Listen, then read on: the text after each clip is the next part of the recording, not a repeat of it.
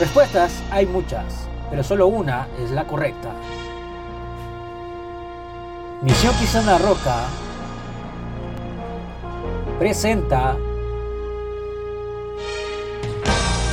el segmento Tu respuesta bíblica. Una vez más a un programa más de Misión Cristiana Roca, Tu respuesta bíblica. El día de ahora estaremos resolviendo tres preguntas bastante interesantes y empezaremos con una de las primeras. ¿Tuvo más hijos María aparte de Jesús? Esa sería la primera pregunta. Bendiciones hermanos y amigos, una vez más, le damos las gracias al Señor porque nos permite un nuevo segmento, un nuevo capítulo de nuestro segmento, Tu Respuesta Bíblica. Como decía mi hermano, esta tarde tenemos una serie de preguntas y la primera que nos formulan nuestros hermanos es, ¿tuvo más hijos María aparte de Jesús? Para contestar esta pregunta es necesario entender lo que dice en el Evangelio de Mateo, capítulo 1 y versículo 25. Cuando hablando del nacimiento de Jesús dice, pero no la conoció hasta que dio a luz a su hijo primogénito. Oye bien, primogénito y le puso por nombre Jesús. También allá en Lucas capítulo 2 versículo 7 dice la palabra del Señor, y dio a luz a su hijo primogénito. En Mateo 1.25 y en Lucas 2.7 hay una palabra común en estos dos versículos. Y esta es primogénito. Primogénito. Lo que significa entonces que Jesús fue el primer hijo de María, pero no así de José. Fue el primer hijo de una familia. El primogénito fue Jesús. Bueno, porque el nacimiento de Jesús, tú sabes que fue un trato muy especial, fue un trato de Dios con María a través de una obra del Espíritu Santo. Esto es interesante. Por lo tanto, al usar la palabra unigénito, esto sería diferente, porque entonces significaría que era un hijo único. Dicho de otra manera, que no tuvo más hijos, pero como ya vimos en las porciones que hemos leído, que la palabra que usa Mateo y la palabra que usa Lucas es primogénito, no unigénito. Usa el término primogénito. Esto es importante para que la respuesta sea más entendible. Entonces la Biblia nos dice que Jesús fue el, el primero de los hijos de la familia de María. De ahí María tuvo muchos más hijos, pero ya con José su marido. Quiero aclarar esto. Jesús fue el primer hijo de María como una obra del Espíritu Santo. Cuando nació Jesús, María tuvo muchos hijos más, pero ya eran unos hijos con José, su marido. Ahora contestemos la pregunta que nos hace nuestro hermano. ¿María tuvo más hijos aparte de Jesús? Cuando en Mateo 1.24 dice, y recibió a su mujer, nos damos cuenta, mi amado hermano, que sí, Posteriormente hubieron muchos más hijos, pero repito, entre María y José, su marido. En Lucas 8:19 dice, entonces su madre y sus hermanos vinieron a él, oye bien, vinieron a él. En el 8:20 le dicen, tu madre y tus hermanos están fuera y quieren verte. Oye, le dicen, Jesús, tu madre y tus hermanos están fuera y quieren verte. En el Evangelio de Marcos, en el capítulo 6 y versículos 2 y 3, dice, ¿no es este carpintero hijo de María, hermano de Jacobo, de José, de Judas y de Simón? Y dice más, y no están con nosotros sus hermanas. O sea que nos, donde dice eh, el Evangelio de Marcos, capítulo 6, versículos 2 y 3, que aparte de los hermanos que aquí mencionan los nombres, también habían hermanas. Mira qué interesante esto, hermano. Lo importante de estas preguntas es que nos dejemos que la Biblia nos dé la respuesta, porque la Biblia es la que contiene la verdad inspirada por Dios a través del Espíritu Santo para que quede plasmada en este libro sagrado, un libro inerrable, un libro que no tiene errores, porque viene de la misma presencia de Dios. Aquí, hermanos, conocemos los nombres de los hermanos de Jesús y lo declaran las personas que conocían. Oye, porque las personas que dicen los nombres son las personas que vivían en el lugar, son las personas que conocían a María y conocían a Jesús de una manera muy clara. Las personas que conocían a Jesús desde su nacimiento, además declaran que también hay hermanas, pero no dicen el nombre de ellas, solo el nombre de, los hermanos. Pero sí aseguran que aparte de hermanos, también habían hermanas. En Juan capítulo 7, oye bien, capítulo 7, versículo 2 al 5 dice la palabra, y estaba cerca la fiesta de los judíos, la de los tabernáculos. Y le dijeron sus hermanos, sal de aquí y vete a Judea, para que también tus discípulos vean las obras que haces. Versículo 4 dice, porque ninguno que procura darse a conocer hace algo en secreto. Si estas cosas hace, manifiéstate al mundo. Porque ni aún, dice el versículo 5, porque ni aún sus hermanos creían en él. Ahora vemos en el Evangelio de Mateo, en el capítulo 13, versículo 55 al 56, dice la palabra del Señor, ¿no es este el hijo de carpintero? ¿No se llama su madre María y sus hermanos Jacobo, José, Simón y Judas? ¿No están todas sus hermanas con nosotros? ¿De dónde pues tiene esta, tiene este todas estas cosas? Mira qué interesante, también Mateo nos explica el mismo argumento que ya leímos. Marcos 3, 3, 31, mira qué importante. Marcos capítulo 3. Vamos a ver qué nos dice Marcos capítulo 3 en el versículo 31 al 35. Veamos, amados hermanos, qué nos dice este varón de Dios capítulo 3 de Marcos, versículo 31 al 35. Dice la palabra, vienen después sus hermanos, oye, vienen después sus hermanos y su madre, y quedándose afuera enviaron a llamarle. Y la gente que estaba sentada alrededor de él le dijo, tu madre y tus hermanos están fuera y te buscan. La respuesta de Jesús fue esta, oye, versículo 33. Él le respondió diciendo, ¿quién es mi madre y mis hermanos?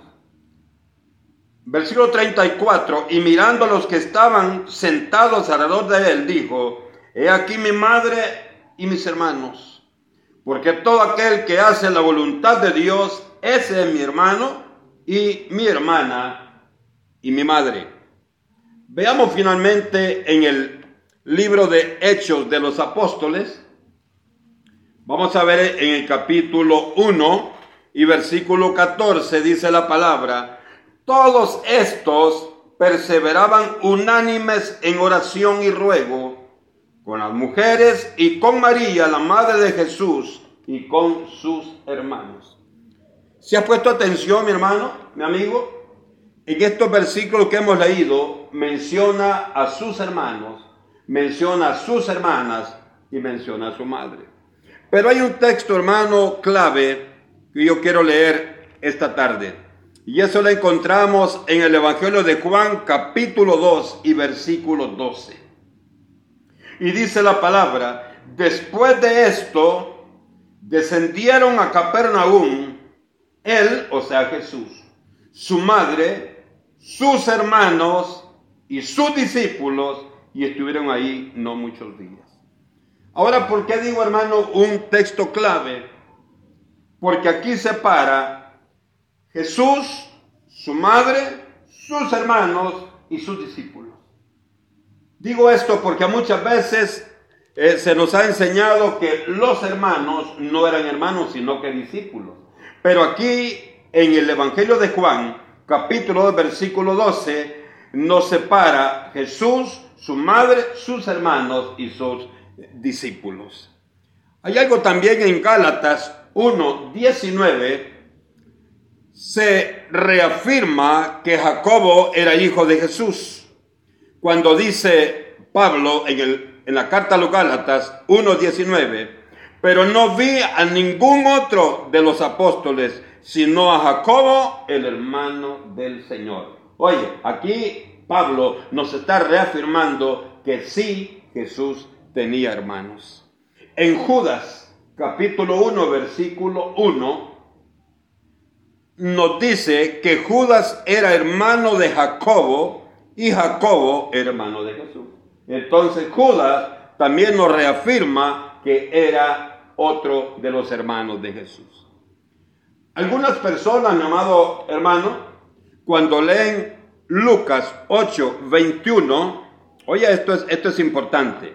Cuando leen Lucas 8, 21 y dice Lucas 8, 21, él entonces respondiendo les dijo, mi madre y mis hermanos son los que oyen la palabra de Dios y la hacen.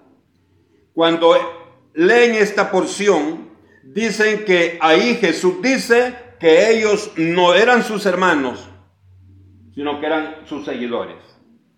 Por la respuesta que da Jesús, por la respuesta que da Jesús. Porque sus hermanos no creía en él. Oye, Jesús dio la respuesta, la respuesta que leímos. Jesús les dijo, mi madre y mis hermanos son los que oyen la palabra de Dios y la hacen. ¿Sabe por qué dijo eso? Porque en Mateo 13:58 y en Juan 7:5 nos dice que los hermanos de Jesús no creían en él sus hermanos no creían en él. Entonces, mis amados hermanos, por eso es que Jesús da esa respuesta. Pero realmente, conforme la palabra del Señor, si nos damos cuenta, la palabra muy clara, mis amados hermanos, que Jesús tuvo hermanos, que Jesús tuvo hermanos y hermanas también.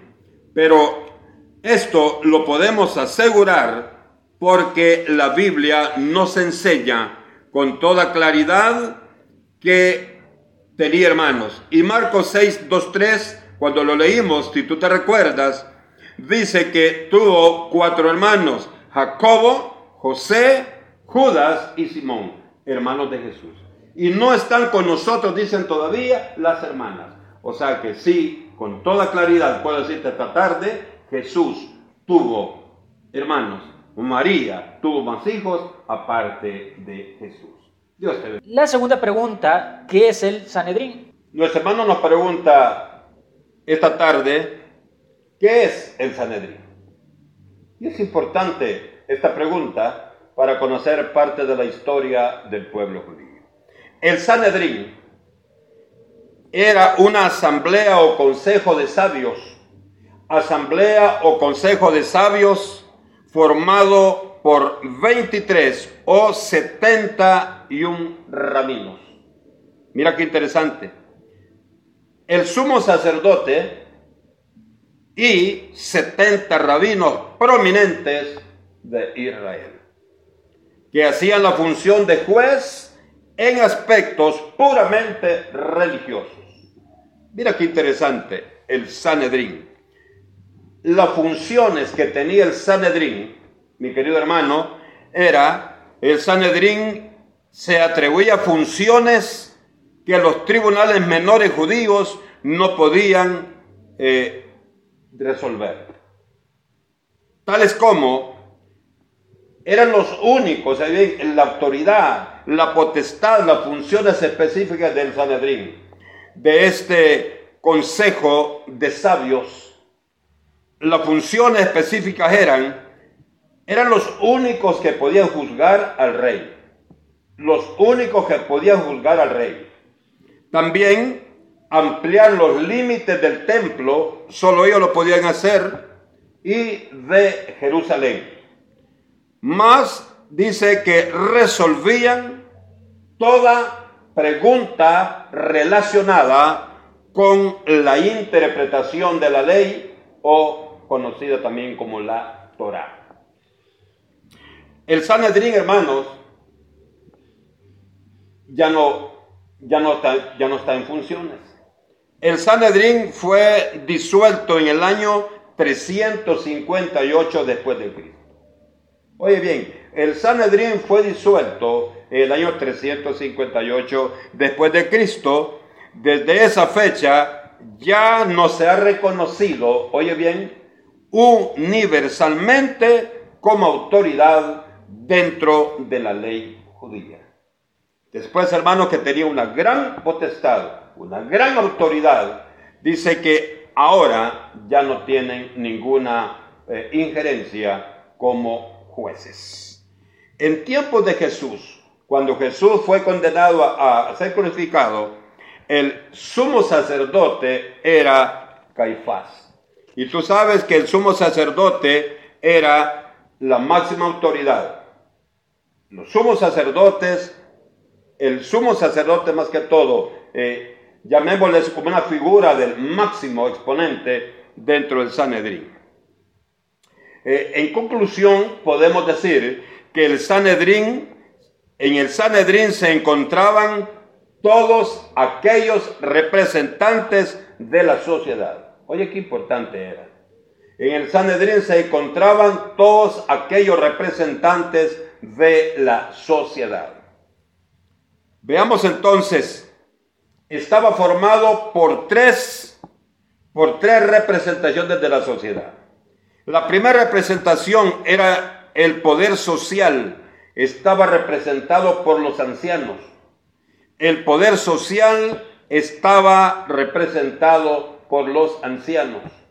En segundo lugar, el poder legal estaba representado por los escribas. Y en tercer lugar, el poder religioso estaba representado por el sumo sacerdote. Hermanos, que en esos 70, en esos 71 estaba el sumo sacerdote como cabeza, pero aparte de ellos estaba la representación social, que eran un grupo de ancianos, la representación legal, que eran los escribas, y la representación eclesiástica o religiosa, que estaba representada también por un grupo de sumos sacerdotes. Por lo tanto, podemos decir que el Sanedrín era de hecho la Corte Suprema de la Ley en los tiempos de Jesús, cuya misión era administrar justicia, oye qué interesante, interpretando y aplicando la Torá o la ley sagrada judía. Dice que estaba formado por rabinos. ¿Quiénes eran los rabinos o quién es un rabino? Nos dice que era un judío distinguido, un judío prominente, eso era un rabino, una figura netamente del fariseísmo. Oiga, casta de los fariseos, de los fariseos, eran maestros y también eran intérpretes de la ley. Eso eran los rabinos. Y los que formaban la corte suprema, oye bien, de la ley judía, conocido como el Sanedrín, eran rabinos. En estos rabinos había tres grupos, como ya dijimos, ancianos, también habían escribas y habían sumos sacerdotes. Ahora, en la Biblia encontramos esta corte suprema y la encontramos en Mateo 2.4, 16.21, 20.18, 26.57 al 68. También lo encontramos en Marcos 8.31, 10.53, 10.33, 14, 58 al 65 y capítulo 15, versículo 43. En Lucas 9, 22, en Juan 11, 47 al 53 y en el 3.1 y en el libro de Hechos de los Apóstoles, en el capítulo 4, versículo 5 al 21, capítulo 6, versículo 12, capítulo 9, versículo 14, capítulo 2, versículo 5 y capítulo 25, versículo 1 al 2, entre otras, entre otras porciones bíblicas en las que encontramos en la función del Sanedrín, que era un, un grupo de jueces formado por 71 personas judías, rabinas. Bendiciones, hermano. Puedes buscarnos como Misión Cristiana La Roca en nuestros siguientes podcasts, colocando Misión Cristiana La Roca en Google Podcasts, Spotify, Radio Public y Red Psycho. Y como última pregunta tenemos, ¿es necesario utilizar mantelina? ¿Es necesario utilizar mantelina? La respuesta a la pregunta que nos formula nuestra hermana, que si es necesario utilizar mantelina, la respuesta a esta pregunta la encontramos en la primera carta del apóstol Pablo a la iglesia de Corinto, conocida la carta de, a los Corintios. En, en el capítulo 11, versículo 2 al 16, el apóstol Pablo instruye, enseña, oye bien, eh, a las congregaciones cuál debe ser la conducta de las hijas de Dios cuando se reúnen en los cultos para adorar al Señor Dios Todopoderoso.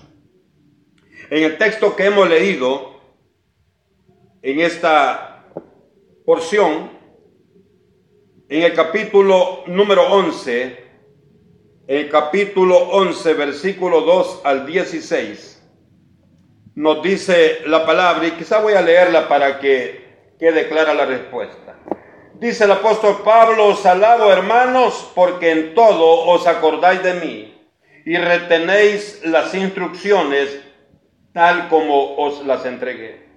Pero quiero que sepáis que Cristo es la cabeza de todo varón y el varón en la cabeza de la mujer y Dios en la cabeza de Cristo. Todo varón que ora o profetiza con la cabeza cubierta, afrenta su cabeza. Pero toda mujer que ora o profetiza con la cabeza descubierta, afrenta su cabeza. Porque lo mismo es que si se hubiese rapado. Porque si la mujer no se cubre, que se corte también el cabello y si le es vergonzoso a la mujer cortarse el cabello o raparse, entonces que se cubra, dice Pablo. Porque el varón no debe cubrirse la cabeza, pues es imagen y gloria de Dios. Pero la mujer es gloria del varón. Porque el varón no procede de la mujer, sino la mujer del varón. Y tampoco el varón fue creado por causa de la mujer, sino la mujer por causa del varón. Por lo cual la mujer debe tener señal de autoridad sobre su cabeza por causa de los ángeles. Pero en el Señor ni el varón es sin la mujer, ni la mujer es sin el varón. Porque así como la mujer procede del varón, también el varón nace de la mujer, pero todo procede de Dios. Juzgad vosotros mismos. ¿Es propio que la mujer ore a Dios sin cubrirse la cabeza? La naturaleza misma nos enseña que al varón le es deshonroso dejarse crecer el cabello. Por el contrario, a la mujer dejarse crecer el cabello le es honroso, porque en lugar de velo le he dado el cabello. Con todo eso, si alguno quiere ser contencioso, nosotros no tenemos tal costumbre ni las iglesias de Dios, dice el apóstol Pablo. Veamos eso, habiendo leído la porción donde nos habla del uso de la mantelina, en primer lugar, hermano, en primer lugar, quiero que veamos dos aspectos importantes. Uno, ¿para quién, para quién fue dirigida esta enseñanza? ¿Para quién fue dirigida esta enseñanza que nos está dando el apóstol Pablo? Oye, dice, número uno, fue dirigida para la iglesia de los Corintios, o sea, para la iglesia de Corinto. Pero número dos, nos dice Pablo, lo dice claramente que es para todos los santos que invocan el nombre de Jesucristo en cualquier lugar. Primeramente dice que es para la iglesia de Corinto y en segundo lugar dice que es para todas las iglesias, para todos los santos que adoran al Señor en todo lugar de la tierra. Entonces, oye bien, eso lo dice en 1 Corintios capítulo 1, versículo 1 y 2. Esto significa, mis amados hermanos, que estas instrucciones que el apóstol Pablo hace a la iglesia es un mandato de Dios. Por lo tanto, es de interés para toda la iglesia. Es de interés para toda la iglesia. Para que Dios lo haya incluido en el canon. Para que Dios haya incluido esto que estamos hablando esta tarde en la Biblia de las Sagradas Escrituras. Es porque es importante para el Señor que la iglesia lo practique y que la iglesia se sujete a esta palabra. Hablar de este aspecto del uso de la mantelina muchas veces genera contienda con aquellos que han abierto las puertas del modernismo para sus iglesias. Oye esto, desde cuando este mandamiento, al igual que otras enseñanzas bíblicas, Muchos que se oponen al uso de la mantelina es porque han abierto las puertas de sus congregaciones a qué? La han abierto al modernismo y el modernismo rechaza todo aquello que nos lleva o que nos trae al cumplimiento de la santidad en el Señor. Por esto, hermano, Pablo dice en 1 Corintios 14, 37 al 38, dice, si alguno se cree profeta, oye lo que dice, o se cree espiritual, reconozca, reconozca que yo lo que os escribo son mandamientos del Señor. Mira lo que dice Pablo. Dice, si alguno, alguno se cree profeta o alguno se cree espiritual, no puede rechazar lo que estoy diciendo esta tarde, dice Pablo. Oye, ¿por qué? Porque dice el mandamiento que yo les doy en el capítulo 11, versículo 2 al 16 de Primera de Corintios, dice Pablo, es un mandamiento que he recibido del Señor. El versículo 38, oiga lo que dice el versículo, el versículo 38, mas el que quiera ignorarlo dice, ignórelo, mas el que quiera ignorarlo, ignórelo, dice, dice Pablo. Pero ya antes nos ha dicho que lo que nos está hablando es revelado por Dios, es un mandamiento de Dios. No olvidemos, hermano, que Dios es orden. Dios es ordenado en todo lo que Él hace. Por ello ha establecido el orden que debemos seguir en las diferentes congregaciones donde están aquellas, aquellos hijos y aquellas hijas que le adoran y que le sirven a Él. Nosotros, como pastores, no podemos manipular, oye bien, lo establecido por Dios a nuestro antojo. Los pastores no hemos sido instituidos para manipular la palabra bendita de Dios. Lo que tú y yo vamos a hacer es lo que contiene la palabra del Señor. Ahora dice, la mujer que no se cubre afrenta su cabeza. Y el hombre que se cubre afrenta su cabeza. Afrenta es hecho insulto que ofende gravemente a una persona por atentar contra su dignidad, su honor y su credibilidad. Entonces, ¿qué significa esto? Que si las hermanas se niegan a cubrir su cabeza, ¿qué están, están haciendo aquí?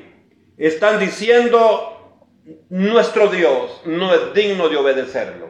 Oye, afrentan su cabeza dicen no merece el honor, mucho menos creer en lo que dice. Si la palabra nos enseña esto y las hermanas dicen yo no la voy a usar, entonces nos dice acá que afrentar es oponerse al cumplir una orden de nuestro Dios en este caso. Oiga bien cómo dice esto. Muchos interpretan mal Gálatas 3:28 donde dice, ya no hay varón ni mujer, porque todos vosotros sois uno en Cristo Jesús. Por lo tanto dice que el mismo derecho tiene el hombre como la mujer. Pero aquí, mi hermano, hermano, aquí está hablando de la oportunidad que todos tenemos de recibir la salvación de nuestras almas. Está hablando de ese punto específico. Nada tiene que ver con la jerarquía que Dios nos da en este aspecto. Primera Corintios capítulo 11, 3. 11, 3. Es lo que decíamos y leíamos hace un momento. La jerarquía, ¿cuál es la jerarquía?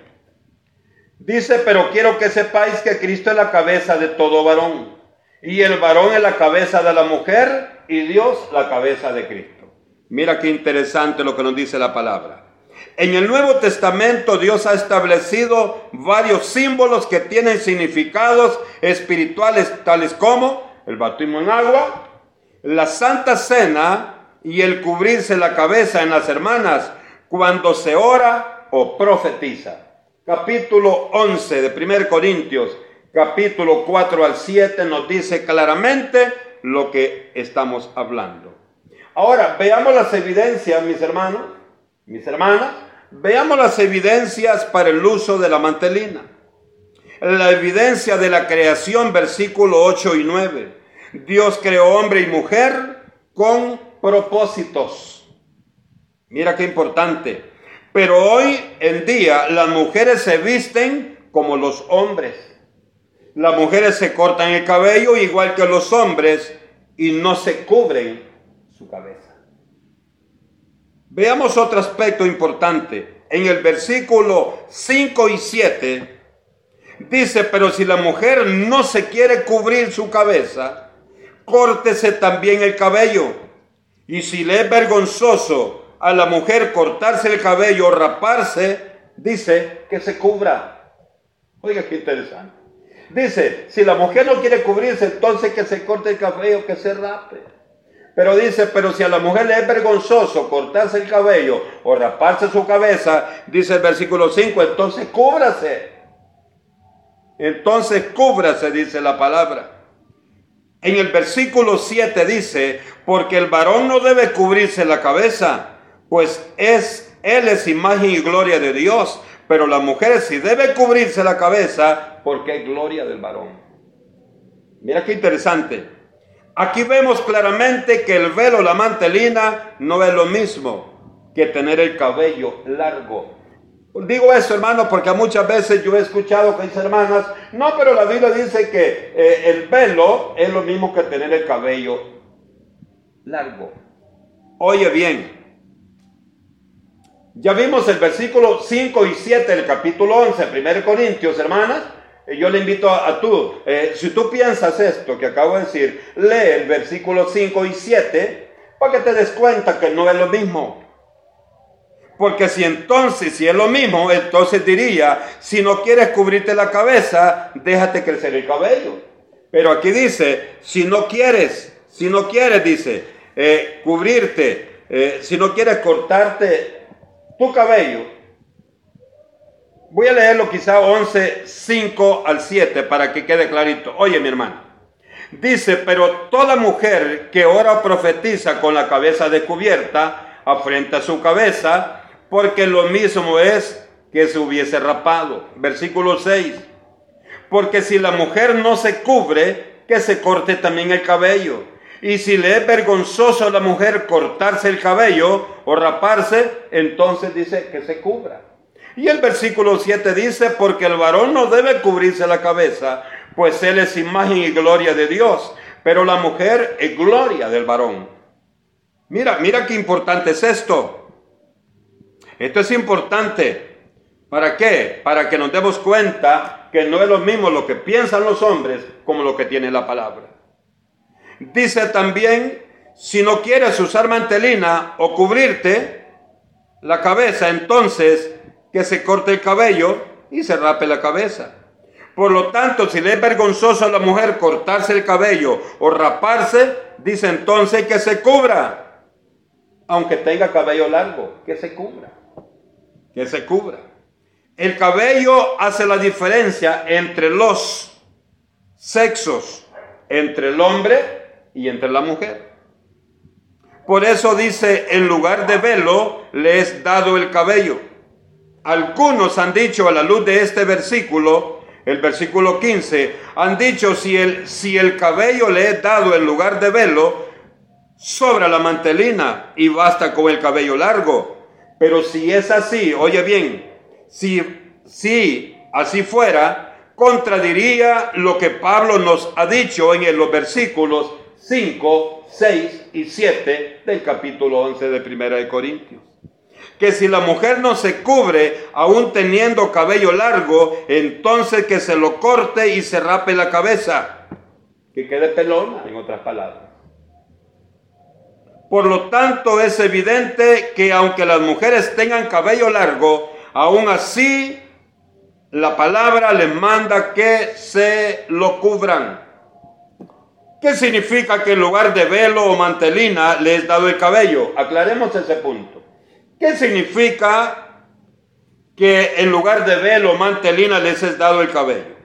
Pablo les dice a las mujeres que si su cabello, que su cabello largo les es dado, por naturaleza como un adorno natural, de la misma manera o de la misma forma que se pueden colocar un chal, una estola, una burca como un complemento para adornar su vestimenta. Las hermanas, hay muchas hermanas que usan la mantelina en todo tiempo, pero la palabra nos dice que las hermanas tienen que cubrirse su cabeza cuando están en el culto, por si profetizan y también por el momento de oración. Pero fuera de la iglesia no, no tienen que cubrirse, la Biblia no dice eso. ¿Sabes por qué?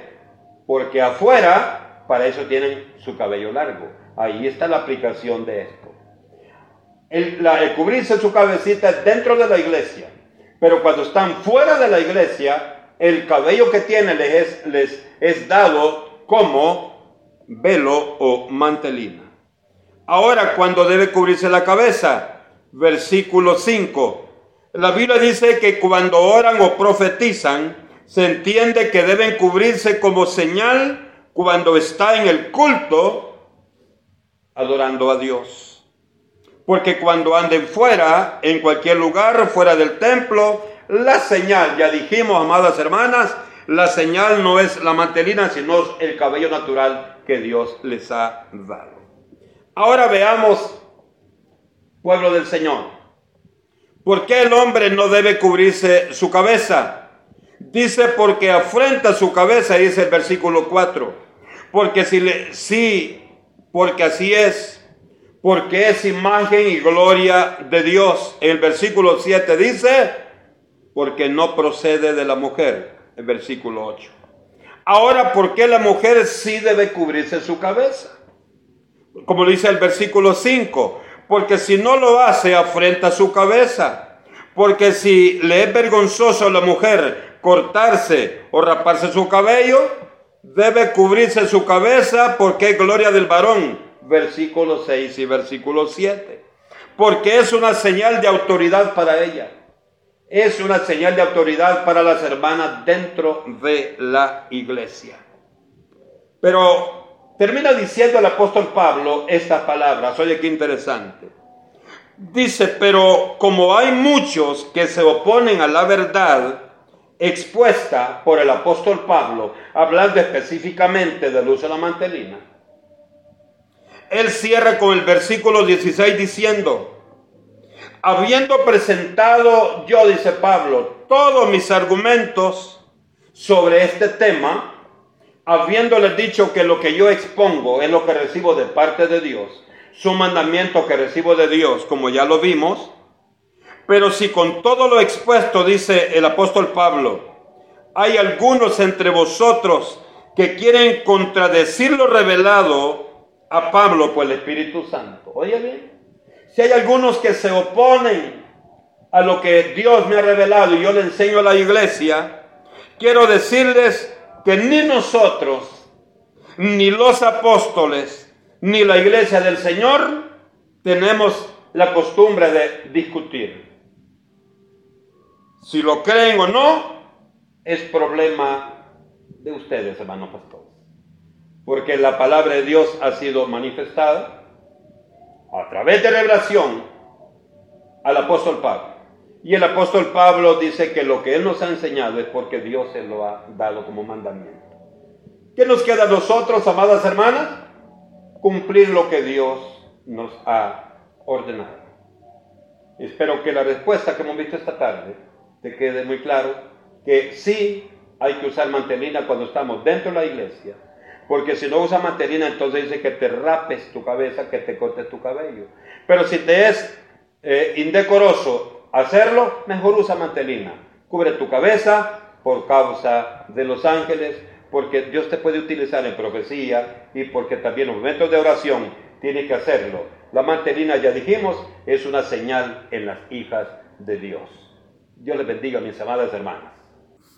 Puedes mandar tu pregunta al correo electrónico misioncristianarroca.com o mcr consejería y oración Suscríbete a nuestro canal Misión Cristiana La Roca en YouTube.